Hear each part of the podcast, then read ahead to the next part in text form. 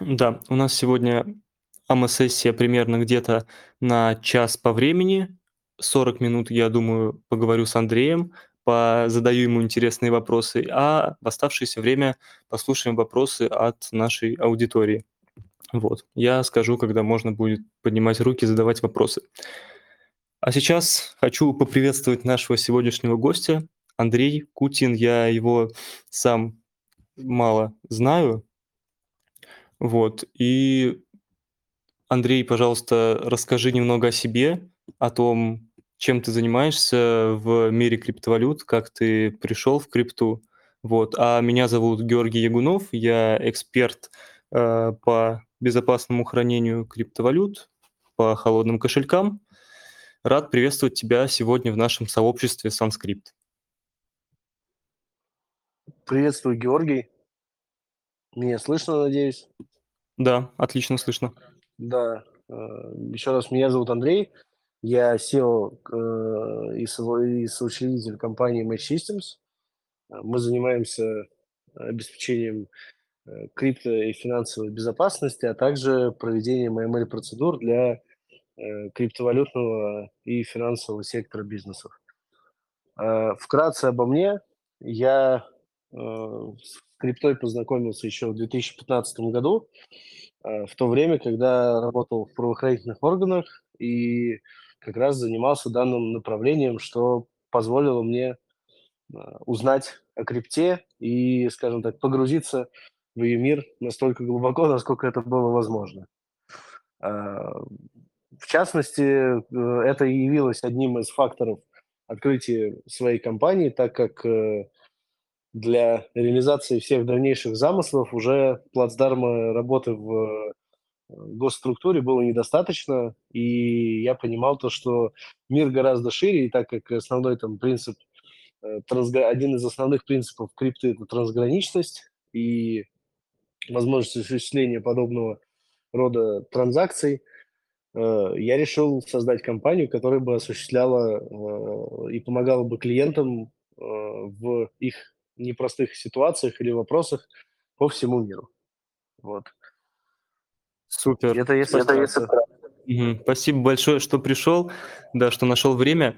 И мой первый вопрос будет э, таким. Я посмотрел сайт вашей компании, э, увидел продукты, которые вы предоставляете, сегодня тоже о них поговорим, но я хочу спросить о том, что вот большинство ваших клиентов это, как я понял, именно компании, а не физические лица, да? Да, все верно, Георгий. Наша большая часть клиентов это э, криптобизнес, финансовые институты, так как э, ну, сложилось так, что цена наших услуг скорее э, и целесообразность поиска там тысячи долларов украденных, она близится к нулю, к сожалению. Вот. А ущерб, который ну, отчасти наносится бизнесу или может быть нанесен, он э, ну, гораздо больше, и тем самым э, есть экономический смысл работы с э, подобного рода клиентами. Но однако для физлиц мы также представляем услуги по проверке кошельков и составлению отчетов о происхождении средств в крипте. Вот. вот. Ну, ну угу. А можешь, это, пожалуйста, это, да, раскрыть тему того, с какими атаками сталкиваются вот компании, которые к вам обращаются, и где они хранят средства, э, какими способами хранения пользуются, какими способами защиты своих средств пользуются? Эта тема интересна очень. Э, я бы сказал то, что э, виды атак бывают совершенно разные, начиная от компьютерных вирусов и заканчивая атаками на, со стороны собственных сотрудников. Э, по поводу того, что перечислить весь список возможных э, атак почти невозможно, потому что каждый раз мы сталкиваемся с новыми и новыми видами этих атак. По поводу хранения средств, э, компании в основном хранят средства на холодных кошельках, э, за редким исключением на корпоративных аккаунтах на биржах. И большая часть э, проблем или инцидентов связана зачастую с человеческим фактором. Это вот, если так обще ответить. Если лучше, если вы скажете какой-то конкретизирующий вопрос. Мгм. Тогда конкретизирующий вопрос сразу. А как в вашей компании происходит помощь в поиске средств? То есть какими специальными инструментами вы пользуетесь? Не просто ведь, наверное, открываете обозреватель блокчейна и строите каки какую-то логическую цепочку транзакций, а есть ведь, э, сервисы. Вот я так понял, что ABC Control, э, сервис, который вы предоставляете, это база кошельков, да, она частично помогает, э, поиску украденных средств, да? Мы пользуемся различными сервисами для поиска крипты, начиная, на самом деле, даже от обозревателя блокчейна, потому что они бывают разные, а, и заканчивая профессиональными утилитами, как, э, Crystal или Chainalysis, э, CoinFirm и прочие. Также наша база также пользуется у нас большим, э, ну, как сказать, спросом на работу, так как э, это позволяет э, зачастую подгружать данные из про предыдущих расследований, а ввиду того, что э, бывает преступные группировки используют одни и те же кошельки, либо одни и те же методики вывода средств, это отмечается в нашей базе, и тем самым это помогает нам детектировать конкретные инциденты, также мы используем различные средства для проведения поиска по открытым источникам, это э, называется async, и тем самым мы, скажем так, э, подходим комплексно к решению данных вопросов, ввиду того, что у нас бывает и не только криптокейсы, то есть, ну и фиатные, поэтому мы зачастую ищем не только деньги, но и непосредственно исполнителей э, данного преступления. Да, а получается, а если к вам обращается обычный пользователь, у которого сумма потерянных средств не такая большая, вы, ну, на каких-то особых условиях все равно возьмете в работу этот кейс или все-таки не будете помогать обычному пользователю? Мы пользователю помогаем, мы делаем для него отчеты, и с данным отчетом, вот, например, у нас был недавно э, клиент э, физлицо, которому мы помогли составив отчет, э, с которым он пришел к сотрудникам полиции, и они возбудили ему уголовное дело. То есть там за данный отчет клиент заплатил совершенно розничную сумму, которая не э, является чем-то таким прям сильно, ну, учит, учитывая ущерб был там 30 тысяч долларов, э, за отчет клиент заплатил 3 тысячи долларов. И ему возбудили уголовное дело. И, соответственно, вот этот отчет поможет ему дальше вот это уголовное дело продвинуть и прийти, соответственно, к какому-то решению, да?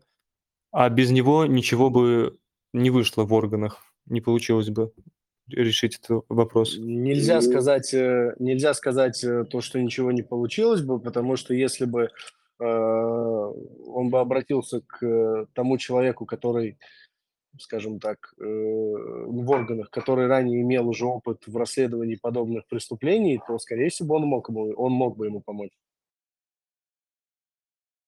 Но таких людей, э, как мне кажется, очень мало, да?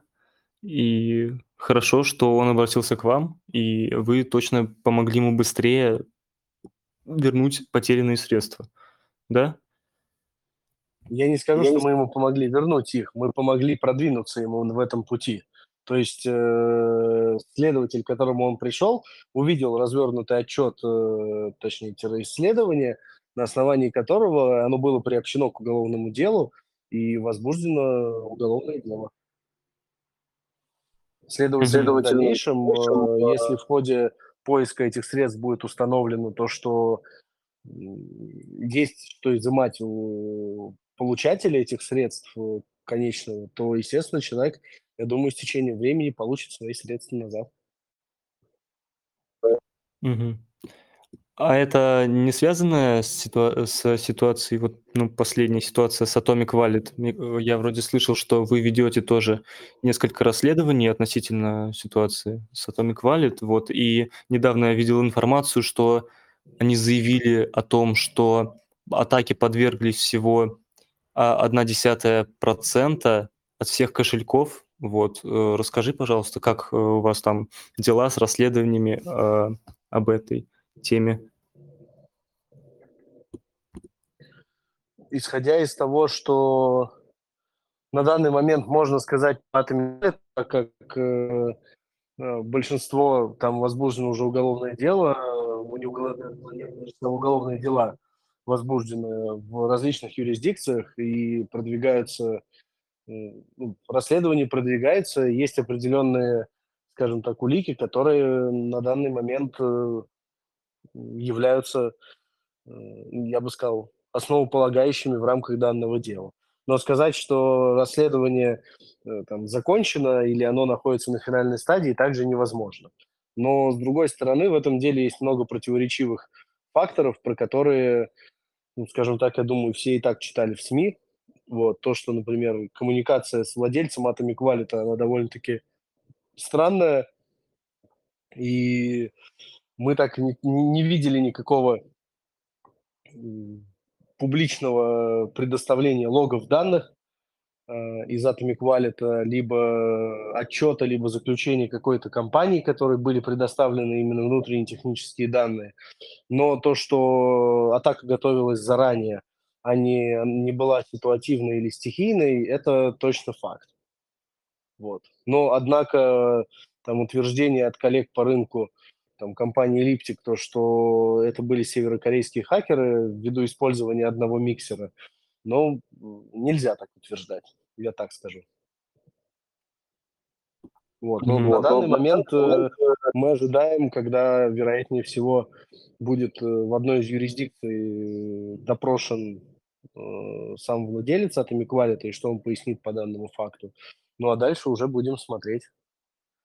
То есть пока что какие-то выводы делать э, преждевременно. Я думаю, что в течение месяца-двух мы поймем, что, что можно здесь, э, на что можно рассчитывать. Но, опять же, есть определенный объем заблокированных средств, и э, есть понимание того, что кто-то из пользователей, может быть, часть этих средств получит. Отлично. А ты говоришь еще, что обращаются компании, которые хранят средства на аккаунтах бирж. Вот. И можешь рассказать, влияет ли то, что средства хранятся на бирже, на ход расследования? Помогает а, это расследованию наладить контакт с биржей или, наоборот, как-то останавливает расследование, запутывает?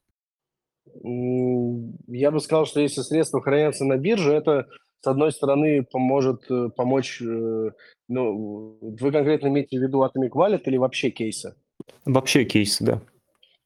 Ну, с одной стороны, можно в зависимости от различных факторов подать и в суд на биржу за то, что они не обеспечили там по договору условно правильное хранение этих средств.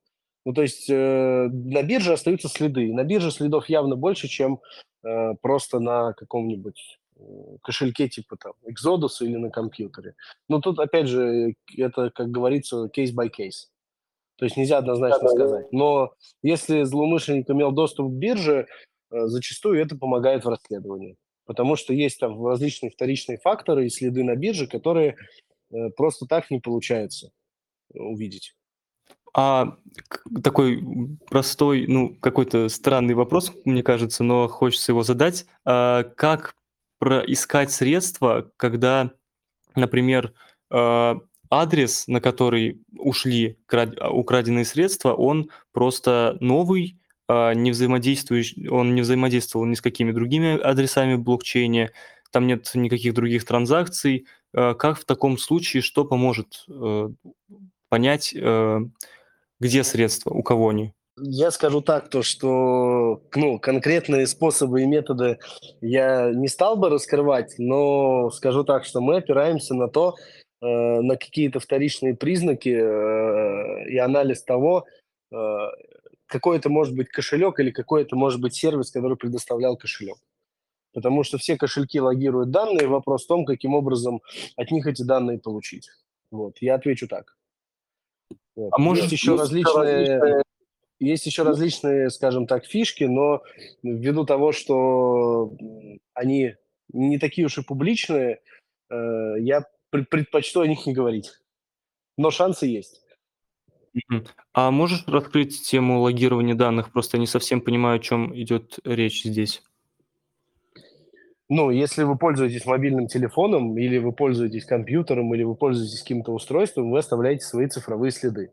Следовательно, компания, которая предоставляет вам сервис, так или иначе, э, имеет доступ к этим следам. И если у вас есть ресурс получения данных с этой компании, то с наиболее с наибольшей долей вероятности вы эти данные в дальнейшем можете использовать, чтобы вернуть эти средства, либо установить того, кто украл эти средства. Тогда это зависит от сервиса, получается, э, с которого использовался кошелек в блокчейне, да? И уже нужно обращаться к этому сервису и запрашивать, э, примерные логи этого кошелька. Ну, конечно, да. То есть, э, я даже скажу, что, э, если вы пробиваете адрес в "Тронскане", то он логирует, ваши данные. И если посмотреть логи, кто пробивал данный адрес, то там будет IP-адрес, и, э, вероятно, он может чем-то помочь. Вопрос в том, имеете ли вы возможность получить данные из "Тронскана". Это вот как бы в общем в в общих чертах. А как у вашей компании получилось, э, ну, э, заиметь столько связей, что вы можете запрашивать данные у многих сервисов? Э, я бы не сказал, что мы э, мы имеем возможность запрашивать данные со всех сервисов. Зачастую мы предоставляем эти методики, которые нами наработаны правоохранительным органам, которые которые расследуют эти дела. И в дальнейшем уже правоохранительные органы, запрашивают эти данные, так как мы, ввиду того, что мы компания, э, а не орган исполнительной власти в той или иной стране, мы не имеем доступа либо права запрашивать там личные данные, персональные. Есть определенные компании и сервисы, имеющие в своем пользовательском соглашении условия о выдаче этих данных. Таких компаний мы иногда получаем данные. Ну, то есть это всё делается только в рамках правового поля. Да, и в рамках правоволя правового поля, получается, ну, э, в России, в других странах, э, ваша деятельность, э, в общем-то у за зарегулирована, и вы действуете в рамках закона, и даже, можно сказать, сотрудничаете с, государственными органами, да? Ну, в наша компания, она в России не осуществляет деятельность. Вот, э, то есть мы в основном работаем вне стран СНГ. И да, мы сотрудничаем, конечно, с правоохранительными, с госорганами. Мгм. Да, и, а расскажи ещё, пожалуйста, про сервис, э, Drawbridge. Э, я тоже видел на сайте его у вас. Э, это получается, как я понял, а, отслеживаются средства, которые проходят через, э, мультичейн, э, RenBri RenBitcoin, да? И уже через него строится графика того, э, как средства ушли в какой блокчейн, да? Да, э, я скажу, на самом деле это был, э, Drawbridge, это был скорее такой неокр, ну, то есть научная работа, э, связанная с тем, что мы столкнулись с 2 кейсами наших клиентов, у которых украли средства и вывели их через RenBridge, э, с мыслью того, что никто не получит, э, оттуда данные. Следовательно, мы провели определенную научно-исследовательскую работу, с чего смогли сопоставить данные с 2, э, ну, то есть, условно, на входе и на выходе, и выстроив определенный алгоритм, и получили информацию, которая привела к результатам положительным. Ну, то есть мы тогда смо смогли вернуть около полумиллиона долларов клиенту через арест средств на бирже. О, вау. Ну, то есть мы доказали, э, там, э, в судебном даже постановлении есть прописана вот эта методика основная, через которую это было всё доказано. Ну, то есть всё как бы максимально в рамках правового поля. То есть мы не то, что мы там чё-то где-то нашли, мы что-то где-то сопоставили. Нет, мы исключительно взяли, нашли, показали, сконструировали это всё в схему, э, понятную для госорганов, э, и в дальнейшем уже как бы решили кейс. Ну, то есть в дальнейшем мы планируем уже, когда щас будем, э, запускать более активное развитие технической стороны нашей компании, мы планируем развивать данное направление, потому что это как минимум интересно, и это позволяет э, пролить свет на многие инциденты с использованием там миксеров и прочих всяких таких сервисов, мостов и так далее. Да, хотелось тоже затронуть тему миксеров, мостов. И расскажи, пожалуйста, влияет ли, ну, я так понимаю, что найти средства, проведенные через миксер, проведенные через мост, это вполне реально, и здесь влияет фактор все-таки объема, который использует мошенник. А можешь как-то приоткрыть вот эту завесу тайны и сказать, а, как это ищется, как средства находятся, которые проводятся через миксеры, также логами или там есть еще какие-то хитрые инструменты? Я скажу так, то что по-разному. Как правило, все зависит, опять же, как я ранее сказал, от сервиса, все зависит от характера транзакции. Если вы заведете в пул на миксере 0.1 биткоин, то, ну, во-первых, целесообразности мало его искать, во-вторых, э, его просто банально э, невозможно найти. Я даже не говорю о целесообразности. И здесь э, играет роль то, что, как правило, через миксер ищут большие суммы, когда является большой ущерб. А во-вторых, э, опять же, да, есть миксеры, которые сотрудничают с властями, есть миксеры, которые создают власти, есть э, мосты, которые контролируют власти, есть, опять же, различные э, виды логирования, но не обязательно должно быть прямое. Ну, предположим, вы обратились там к ноде биткоина, чтобы провести ту или иную транзакцию. Ваше обращение уже сохранено. И это как один из вариантов поиска этих средств. Мгм. Я слышал, что могут появляться миксеры или уже существуют, не знаю, которые а, перед тем, как э, в них внести средства, они запрашивают AML-проверку, и только потом средства можно внести в миксер. Такая вот хитрая система как какая-то. Э, и, слушайте, я, я не слышал то, что про такие миксеры, я слышал только то, что есть миксеры, которые сотрудничают с властями, либо соблюдают санкции. Ну, то есть э, другого я больше не слышал. Но, опять же, согласитесь, миксер, который по факту сделан для того, чтобы скрыть транзакции, сотрудничает с властями и соблюдает санкции. Ну, звучит как что-то немножко странное. А, а вот насчет AML проверок тоже вот э, вероятность, ну, мне кажется, то, что количество людей, которые сейчас приходят э, за помощью, за проверками AML, они, и это количество людей растет, и все больше как-то встает необходимость проверять свои средства на чистоту. Э, как ты думаешь вообще, как это будет тема развиваться в будущем, и может ли быть такое, что AML-проверки в, на биржах, например, станут э, просто необходимыми я скажу то, что соглашусь полностью. И это, наверное, связано с тем, то, что культура растет. Ну, то есть, э, для примера, возьмем Гонконг. Э, у меня есть немало друзей в Гонконге, которые там, занимаются обменом крипты. И у них э, в дефолте заложено, что они пользуются чейн-анализом и программами для проверки контрагентов. То есть к ним не придет человек менять грязную крипту, они не будут менять, потому что они побоятся это делать. Либо если они будут, будут это делать, они хотя бы будут понимать, во что они вписываются.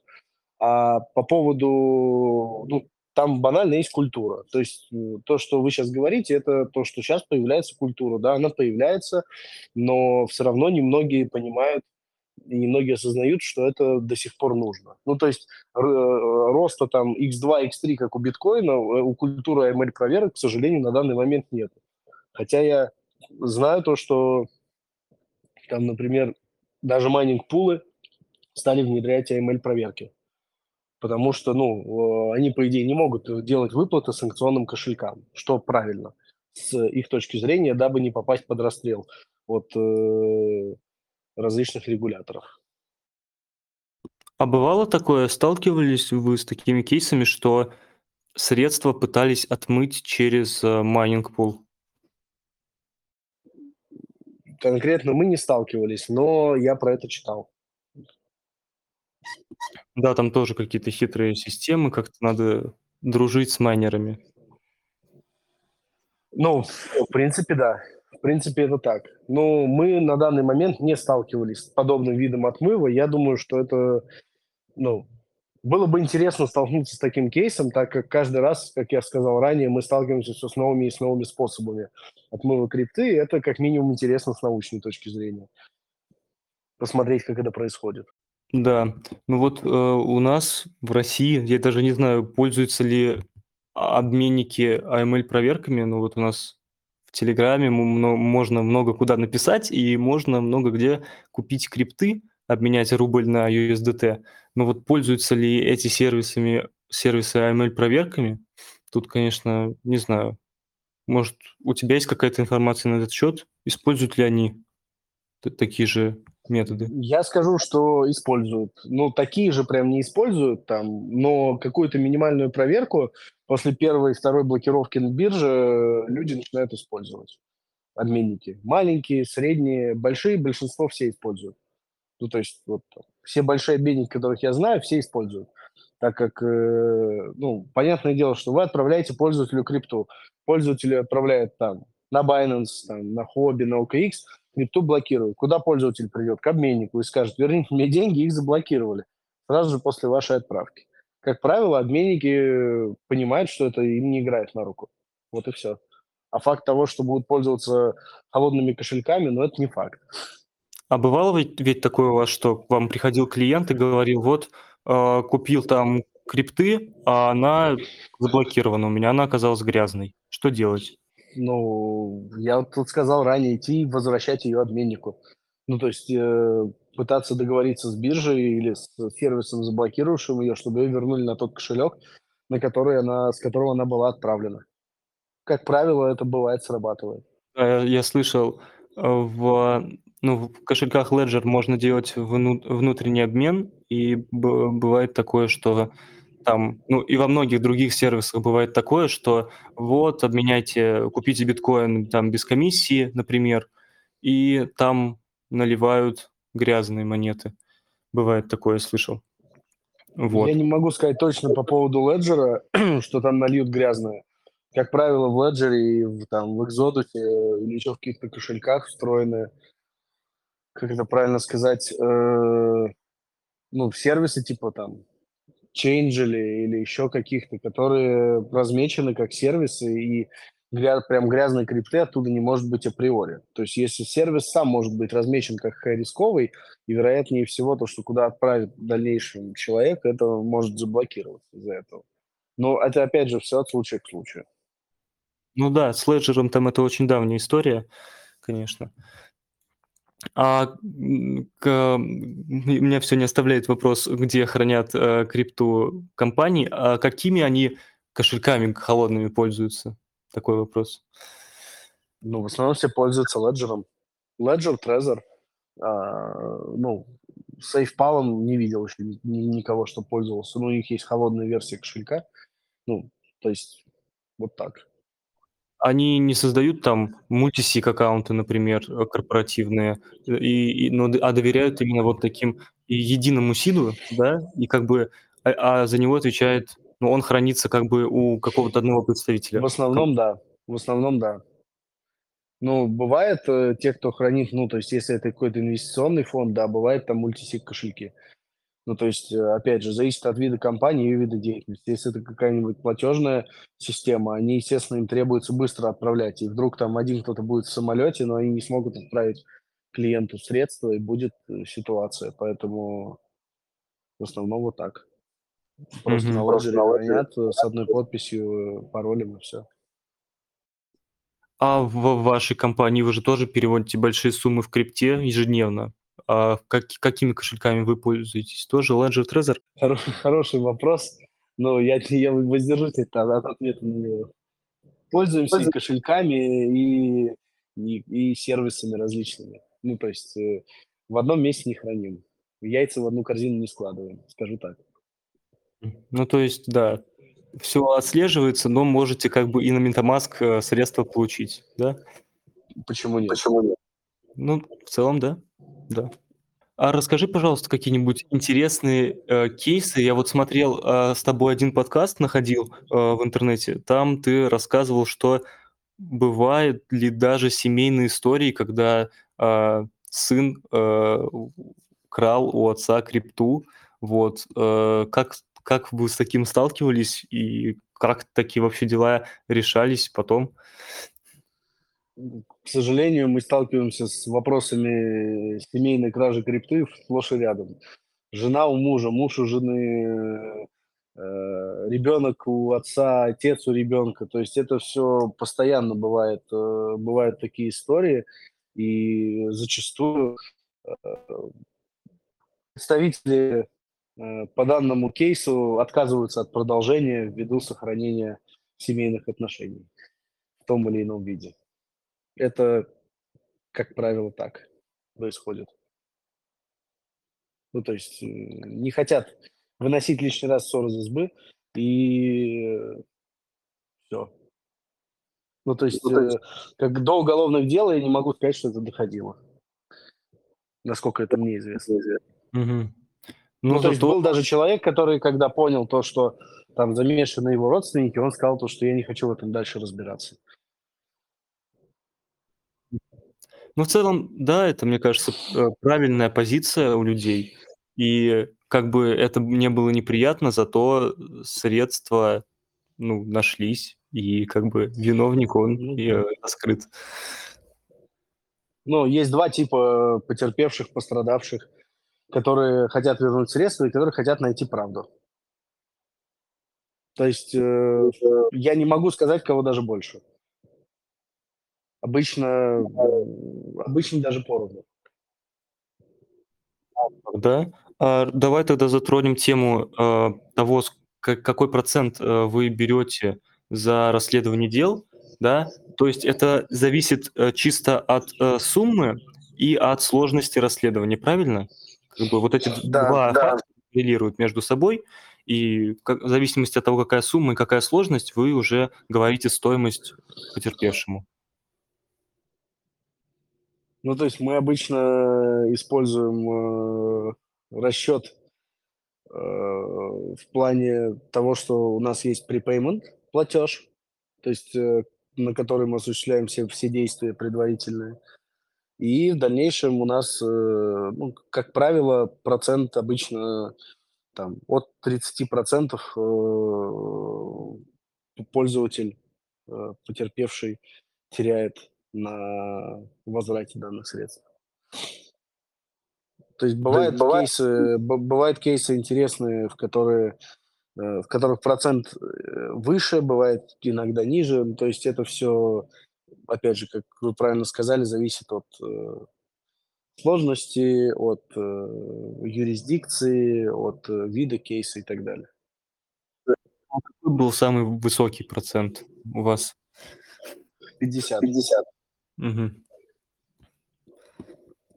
Ну, там, Но просто, сам... там просто шанс возврата был очень высокий, а средств у клиента на припеймент не было. Ну, вот, следовательно, таким образом мы э, взяли на себя риск и провели кейс. Но сказать то, что мы готовы будем проводить так каждый кейс, я так не скажу. Потому что это определенная, я бы сказал, своего рода инвестиция. Да, тут такая у вас тонкая деятельность, что нужно от кажд... смотреть на каждое дело в отдельности. Да. А вот, э, Андрей, если бы вот ты мог представить образ идеального мошенника, э, то что ему нужно было бы сделать, чтобы э, максимально замести следы и не попасться в то время, как вы будете проводить расследование? Я не могу сказать, что есть образ э, идеального или не идеального. Э, интерес этой работы в том, то, что каждый кейс по-своему уникален. Шаблона нету, и я надеюсь, что не будет. Угу. То есть каждый мошенник хочет, при, хочет и придумывает что-то новое, и вы все время тоже придумываете новые методы поиска. Конечно, и... конечно, конечно. Ну, то есть Э, есть такая наука, называется криминология, и в, в ней есть такое, э, такая формула, что всегда, скажем так, преступник, мошенник, он на два шага впереди того, кто его ловит.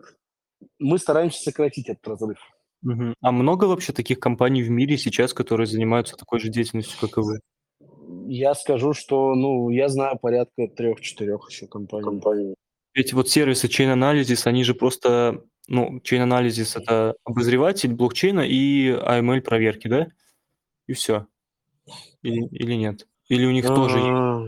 есть поиск мошенников? Ну, они они больше занимаются непосредственно самим расследованием. То есть они могут предоставить заключение, куда ушли средства, или помочь прос прокоммуницировать с биржами.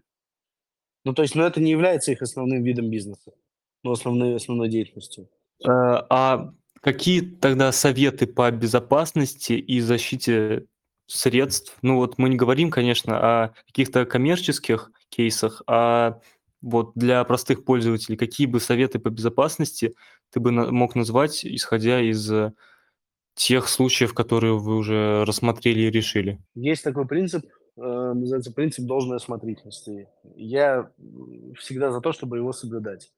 И если, м, вам интуиция подсказывает, что что-то где-то лучше перепровериться, то лучше перепровериться. Если вы видите, что вам прислали адрес, чтобы отправить крипту, перепроверьте. Попросите даже, не знаю, если это большая сумма, попросите голосовое подтверждение, что человек- это тот человек, кто ее отправляет. Если у вас есть хоть какие-то там сомнения, что вам отправил человек, не тот человек мог отправить адрес. А не подключать всякие левые, э, децентрализованные приложения к кошельку. Не участвовать в сомнительных стейкингах, стейкингах и так далее. То есть, везде, где сладкий мед, скорее всего, это повод влипнуть и остаться в нем. Вот как, Как, э, э как в янтаре, влипает муха, так же и получается и здесь. И там и застывает. Поэтому, э, лучше перестраховываться во всегда и во всём. Ну, то есть, э, если вы думаете, что вам надо срочно отправить крипту, и вы можете сказать своим друзьям, знакомым и так далее, что, м, не знаю: "Возьми мой Ledger, отправь, вот мой пароль". Ну, попросите отправить все средства на ваш адрес, который у вас. Вы можете всегда создать кошелек на своем телефоне. И лучше не уповать на доверие, это будет лишним. То есть проверяться, перепроверяться и соблюдать должную осмотрительность. В принципе, совет такой. Спасибо. А вот, э, еще насчет, э, компаний. А, у них тоже часто встречаются такие кейсы, что даже крупные компании, работающие с криптой, они они, работая в децентрализованных приложениях, допускают какие-то банальные ошибки, да, подключаются не к тем сайтам, подписывают не ну, не то не ту транзакцию, не тот контракт и теряют все средства. Это часто встречается такое? Сплошь и рядом. Очень часто, к сожалению. Ну, то есть, например, у компании лежат средства м, и компания, использовав средства, чтобы они не лежали, хочет их куда-то положить. Ну и, как говорится, кладет не в ту корзину, и всё, больше средств нету. Поэтому иногда лучше средства не поработают, чем они поработают, э, не в том направлении, как говорится. А если вот классифицировать, например, а, 3 пункта. 1 пункт- ошибки с дексами, 2 пункт- ошибки в э, в хранении секретной копии, то есть там, ну, как-то мошенник получает доступ к кошельку, но не через декс, допустим, да. И 3 случай- это отпра ошибка в отправке просто транзакции. Что случается чаще: дексы, хранение копии или отправка транзакции? В каких случаях чаще всего ошибаются пользователи? Чаще всего отправляют не на тот кошелек, и всё. Ну, то есть с дексами случаи редки. В основном истории с дексами, сейвингами и прочим заточены под, скажем так, рядового пользователя, нежели чем под компанию. Ну и также компании чаще сталкиваются с хакерскими атаками, нежели чем, э, рядовые пользователи. А хакерские атаки очень часто бывают заказаны конкурентами, либо знающими структуру компании лицами, то есть так называемыми инсайдерами. То есть у нас таких примеров тоже было довольно много. А атаки происходят так, что адрес как-то подменяется через интерфейс, и тран та транзакция уходит не туда за счет того, что просто адрес меняется на мошеннический? Георгий, 101 способ. Вот поверьте. Я тот, который сказали вы, он 1 из 100. примерно еще осталось, э, еще 100. То есть, э, бывает, адрес специально могут отправить, э, бывает, адрес там внесут в таблицу специально.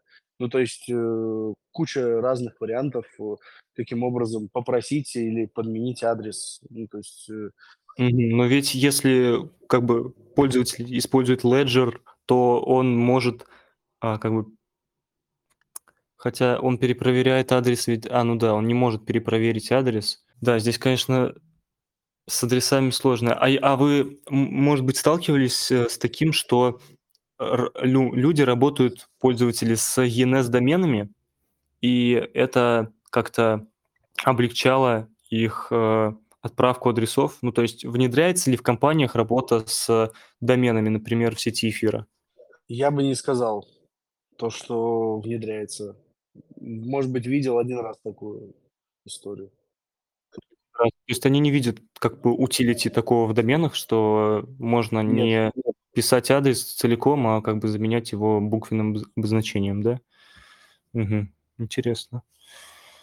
Так, ну, я думаю, мы уже много пообщались, и у нас еще есть где-то примерно 15 минут, так что я попрошу всех, кто нас сейчас слушает, начать поднимать руки. Если у вас есть какие-то вопросы, то задать их. Вот у нас тут э, часть ребят из команды еще присутствует, вот, так что я буду рад, если кто-то захочет задать вопрос Андрею, задать такой вопрос, который мне еще не пришел в голову. Да, вот можно я задам вопрос? Можно. Да, Георгий, спасибо, Андрей, а, спасибо большое, очень интересно. А, вот меня всегда интересовал такой вопрос, а, когда мы говорим там про ну, криптовалюту, да, которая там помещается флагами определенными, да, ну, там черная криптовалюта, серая, красная, да, и так далее. А, вот мне интересно, вот э, в одном из э, роликов, да, мы сделали даже эксперимент, я пропустил, э, ну, то есть использовал CoinJoin, пропустил э, битки через миксер, отправили на пять разных бирж, две из них были с KYC, ну, просто посмотреть, да, заблокируют, не заблокируют. И подождали один день, и обратно с биржи отправили средства на кошелек. Прямо сразу же после миксера, да, после CoinJoin. И получилось, что ни одна биржа не заблокировала аккаунты. А, просто, ну, мне кажется, что это очень такая преувеличенный какой-то страх, там, черная крипта. Я просто вот очень редко это встречаю, хотя, ну, через нас проходит достаточно большой трафик.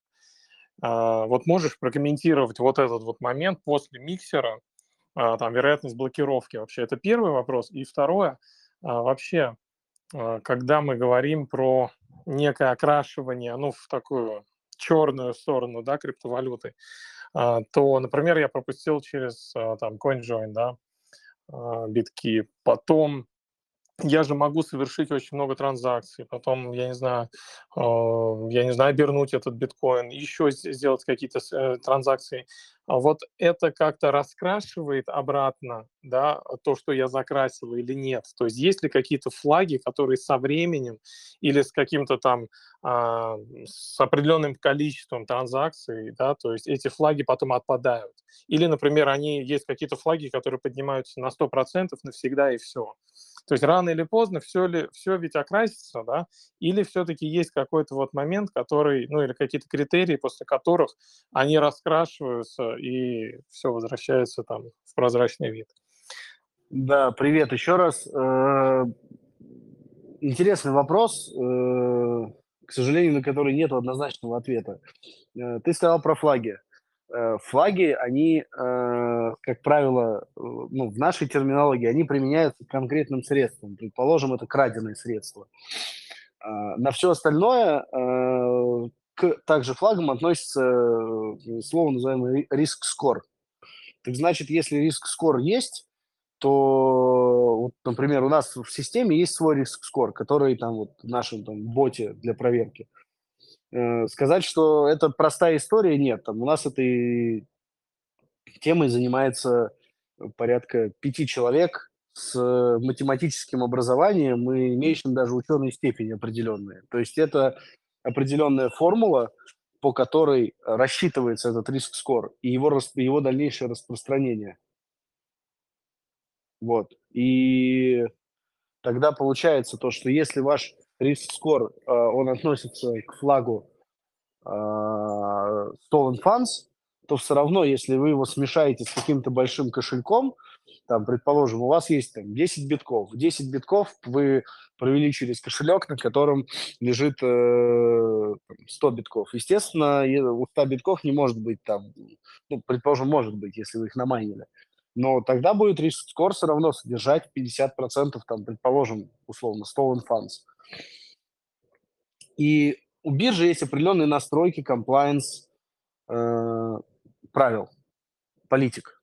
Если в этой политике прием stolen funds установлен, там, толерантность к нему ноль, то есть при любом наличии stolen funds средства улетят в блок, и уже compliance-офицер будет смотреть на них.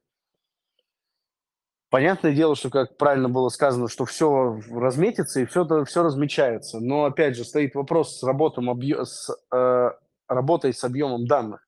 И раб... объем данных, он колоссальный. И не все системы, они как бы вывозят это к сожалению. И хотелось бы понимать, что в дальнейшем будет найдено решение для хранения и обработки этих данных. То есть э, однозначно сказать, что почему заблокировалось или не заблокировалось, нельзя. То есть надо просто понимать комплайенс-политику биржи. Если, опять же, кстати, CoinJoin, вот на примере э, кейса с Atomic Wallet, э, был использован этот миксер, и были споры. То есть вот мне аналитик говорит, я не вижу, не вижу паттерн миксера в данных транзакциях. Потом э, добавили разметку этого миксера. Опять же, разметка этого миксера, она сомнительна. То есть э, нету однозначного там CoinJoin, предположим, на битке. Ну, не видно. Но там какая-то аналитическая компания считает, что он есть, какая-то считает, что он нету. То есть здесь э, сказать, что там Эллиптик там круто анализирует CoinJoin, нельзя. Что Chainalysis круто анализирует, однозначно можно. Но, в общем, есть слишком много «но», и вот ML-политика или блокировка средств в зависимости от каждой биржи – это от общего к частному. Уж очень. То есть я надеюсь, что я правильно понял и ответил на, на ваш вопрос. Да, спасибо. Если и у меня нет... еще очень... Э, можно да. еще один короткий просто? Конечно. А вот э, когда у нас был э, CoinJoin, ну, то есть CoinJoin, он сейчас есть, да, разные там имплементации есть, там Whirlpool, ZK Snark. Кстати, ZK Snark, он как раз и фильтрует эти а, выходы. Соответственно, когда Trezor внедрил в себя вот, CoinJoin, в них посыпалось очень много хейта из-за этого, так как они, ну, типа, применили цензурируемую функцию. А, так вот, у меня вопрос еще коротко, да, по вот когда был торнадо кэш еще, да, когда вот сейчас CoinJoin, вообще насколько это анонимизирует крипту, насколько сложно разбирать транзакции, которые проходили такие э, решения для анонимности, если так можно сказать. Спасибо. Э, э, я бы сказал, что опять, я уже, кстати, отвечал, по-моему, на этот вопрос. Э, на маленьких суммах анонимизирует идеально, на больших суммах это бесполезно. Особенно, если это большие суммы у кого-то украли. Ну, то есть есть э, алгоритмы, которые уже распутаны. Понятное дело, что алгоритмы апдейтятся и так далее, но на это как бы вот сейчас есть там подобные всякие чат GPT и так далее, э, искусственные интеллекты, различные виды, которые э, выстраивают этапность смешивания монет и, и далее по списку. То есть на маленьких суммах это анонимно, на больших суммах это не анонимно. Что торнадо кэш распутывается, ну, по-моему, там, исходя из того, что я помню, он там вообще почти весь распутан. Ну, то есть это там условно на истории с тем же RNBTC. Меня всегда сильно удивляло, почему там хакеры думали, что если они завели биток э, и свап, ну, как это называется, не свапнули, ну, назовем свапнули его на, э, точнее, на, обернули его в обернутый биток, то это никто не видит. Ну, это чересчур даже видно. Ну, то есть э, анонимность на маленьких суммах, она есть, на больших суммах ее нет. Что такое большая сумма? Все, и я за... и дальше. 50, ну, 50-100 битков. Все, спасибо. Спасибо за вопрос. Да, получается, что мелким мошенникам, которые там как-то в "Телеграме" кого-то заскамили, они выводят средства на Exodus, там свапают в XRP и переводят на биржу. Это как бы им вообще не за что бояться. Да? М, ну, вообще, да. Так, я видел Ну, еще им стоит бояться только блокировки, если, э, распространение рисков и паттерн миксера пройдет, э, быстро. Да, я видел еще люди поднимали руки, но почему-то руки опустились. Еще если у кого-то есть вопросы, то вы с радостью можете их задать. Вот, пожалуйста, Эрикас, да. Можете говорить, сейчас вам включат микрофон. Да, говорите, пожалуйста. Привет. Да, привет. А, я занимаюсь OTC сделками по криптовалюте. Это скрытые сделки в больших объемах. А, у меня вопрос парню, который вот сегодня вещал. Почему вы откусываете ответы, когда вас спрашивают про сервисы, которыми вы пользуетесь по проверке? Это из-за безопасности или какая-то интрига коммерции? А, я откусывал вопрос не про Ответы, ответы, сервис, не который вопрос. мы от ой, в ответ, я извиняюсь. Я сказал, что если я правильно понял вопрос, что для хранения чем мы пользуемся. А для проверки мы пользуемся своим ботом, также Chainalysis, Crystal, там, и другими сервисами. Ну, даже до про хранения, да. Ну, потому это что сложность? хранение- это ну, хранение, потому что это нежелание сообщать о том, какими мы сервисами пользуемся. Ну, то есть, Но ведь э, но ведь вы не сообщаете определенный адреса, вы просто говорите: "Я там пользуюсь сервисом Луны", и всё. Ну, наш адрес наши адреса, они довольно-таки публичные, если вы закажете у нас какую-то услугу. Вот. То есть никто их особо не скрывает. Ну, у вас, есть возм просто есть возможность, э, покупки больших транзакций там от, э, допустим, 5 миллионов евро? Мы не занимаемся продажей крипты. Мы храним крипту только нашу, которую мы заработали. М. Если мы заработали в крипте. Мы не занимаемся куплей-продажей крипты. Понятно. Благодарю. Какие интересные вопросы начались. Так, а, дальше. Ирбис Марк, пожалуйста. Ж жизненные. Артём, можно услышать вас ваш вопрос? Да, здравствуйте, меня слышно? Да, слышно. Как происходит сам возврат этих, э, криптовалюты после того, когда её находят? И как после этого, когда человек её, например, уже возвратил, получил, она для него как становится чёрной также меткой, или он уже, когда пользуется, может, нормально генерируется в процессе уже в дальнейшем? Я, если правильно понял ваш вопрос, то вопрос связан с тем, что если крипта была украдена, а после возврата становится ли чистой? Да, если Да-да-да, крими если если кри Смотрите, если criminal кейс, так называемый, закрыт, то, естественно, мы об этом уведомляем биржи, и соответствующие там анализаторы. И, конечно же, крипта становится чистой. Ну, то есть, э, если она возвращена, к тому же зачастую она возвращается с других кошельков. Ну, это, опять же, зависит от кейса. То есть у человека уже проблем не будет в дальнейшем, да, там то, что её могут опять же блокировать, и в дальнейшем могут быть проблемы с использованием её?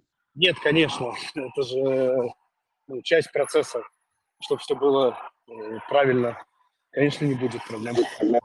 А вообще рассказать, как как она сама возвращается, криптовалюта, хозяину? Потому что, я так понимаю, там надо договариваться с биржами, с обменниками, правильно как как она вообще, процесс сам возврата? Ну, э, как правило, мы сотрудничаем с правоохранительными органами, которые, э, как раз, э, и проводят данный процесс в рамках правового поля. И возвращают крипту законному владельцу по постановлению должностного лица. А биржа уже исполняет это постановление и тем самым позволяет вернуть эти средства законному владельцу. А практике, скажите, пожалуйста, в полном объеме возвращается или бывает, частичный возврат идёт? От как это, кейс by кейс, то есть, э, бывает частично, бывает полностью. То есть тут нельзя однозначно сказать. Ну, мы, во всяком случае, всегда стараемся, чтобы наибольшая сумма вернулась, так как это в интересах клиента и в наших интересах. Спасибо. Да, Андрей, у нас еще в чате, я вижу, тут хотят э, ссылку получить на вашу компанию, и вот я как раз хотел спросить, а могут ли наши э, пользователи из нашего сообщества, например, а, отправля- оставлять заявки на вашем сайте, и окажете ли вы им поддержку, если вдруг у них что-то произойдет такое? Да, конечно, оставляйте заявки на сайте, и мы в дальнейшем уже э, проведем общение. Э, да, ссылку на сайт мы потом тоже оставим в чате, да. И наш сегодняшний лимит по времени на общение закончился. Я думаю, сегодня Андрей ответил на много вопросов. Вот. И, Андрей, спасибо тебе большое, что пришел, что выдержал вот эти наши не- нелегкие вопросы. Вот, будем рады, если ты к нам еще когда-нибудь заглянешь. Вот, будем рады, если наше сообщество будет сотрудничать. И запись этой АМА-сессии появится завтра в 6 вечера у нас в канале. Вот, так что те, кто не пришел, смогут ее прослушать. Вот, всем спасибо за этот вечер. Спасибо, что пригласили, Георгий. Да, будем с вами на связи. Вот. Э, Так что, надеюсь, еще увидимся. Спасибо большое. До свидания. Спасибо, спасибо. Всем пока.